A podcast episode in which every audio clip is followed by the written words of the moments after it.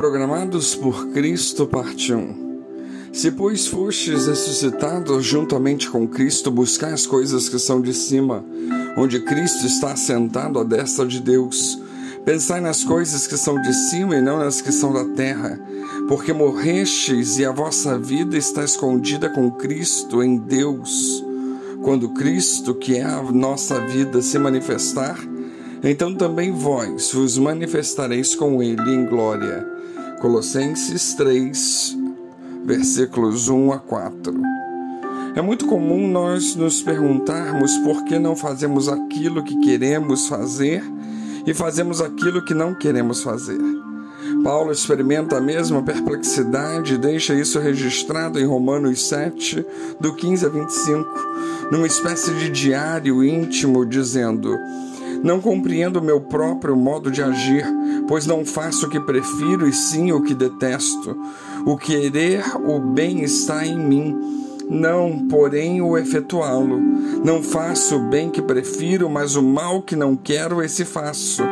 No tocante ao homem interior, tenho prazer na lei de Deus, mas vejo nos meus membros outra lei que, guerreando contra a lei da minha mente, me faz prisioneiro da lei do pecado, que está nos meus membros. Neste caso, quem faz isso já não sou eu, mas o pecado que habita em mim. E eu sei que em mim, isto é, na minha carne, não habita bem nenhum.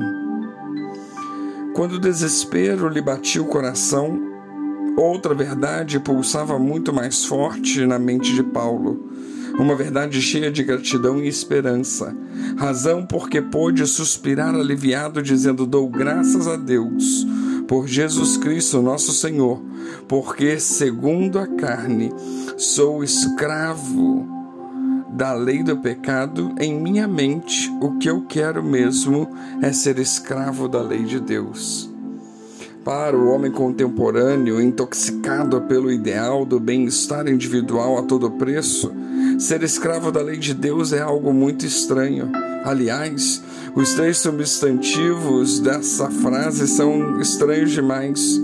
Ser escravo não faz parte do projeto de ninguém reger a vida segundo uma lei, seja ela qual for, só mesmo obrigados, porque isso não está em nós. Quanto a Deus, Ele é um ser que a sociedade tem tentado sem sucesso expulsar. E mesmo alguns que se dizem cristãos fazem o mesmo, embora o seu discurso seja cheio de Deus. No entanto, o apóstolo Paulo está a nos lembrar que a nossa mente só nos levará a viver como queremos, experimentando a paz, o melhor sinônimo da felicidade, quando a nossa mente se desintoxicar dos valores próprios do pecado, deixando de se governar apenas pelos instintos e desejar ser encharcada por Deus e querer ser então programada por Cristo. E essa programação por Cristo nada tem a ver com o pensamento positivo ou com a neurolinguística. O poder do pensamento positivo consiste numa afirmação da bondade humana e do seu potencial, a partir do que se crê que a realidade pode ser transformada pela força do pensamento.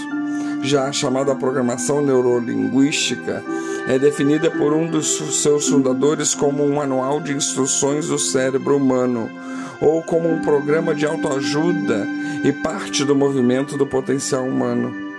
Em ambos os casos, trata-se de uma autoprogramação que ignora o fato que em nós não habita o bem. Se nos autoprogramarmos, vamos reproduzir o que somos ou aquilo em que nos fazem crer que somos. Bem ao contrário, a mente programada por Cristo e para Cristo é aquela que tem prazer na lei de Deus e se assemelha a uma árvore plantada junto às correntes de águas, a qual dá o seu fruto na estação própria e cuja folha não cai, e tudo quanto fizer prosperará. Não é isso que vemos no Salmo 1, versos 2 e 3?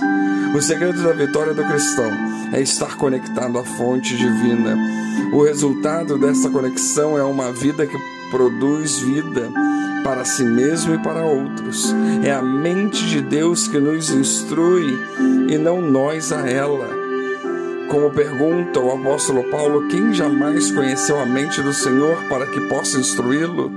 Sua resposta é que nós temos a mente de Cristo, em 1 Coríntios 2,16, no sentido de que ele nos capacita a pensar como Cristo, desde que estejamos unidos a Ele, desde que estejamos conectados a Ele, cativos dele, ressuscitados com Ele, escondidos nele. Portanto, que venhamos desejar e querer ter nossa vida programada por Cristo. Que Deus nos abençoe.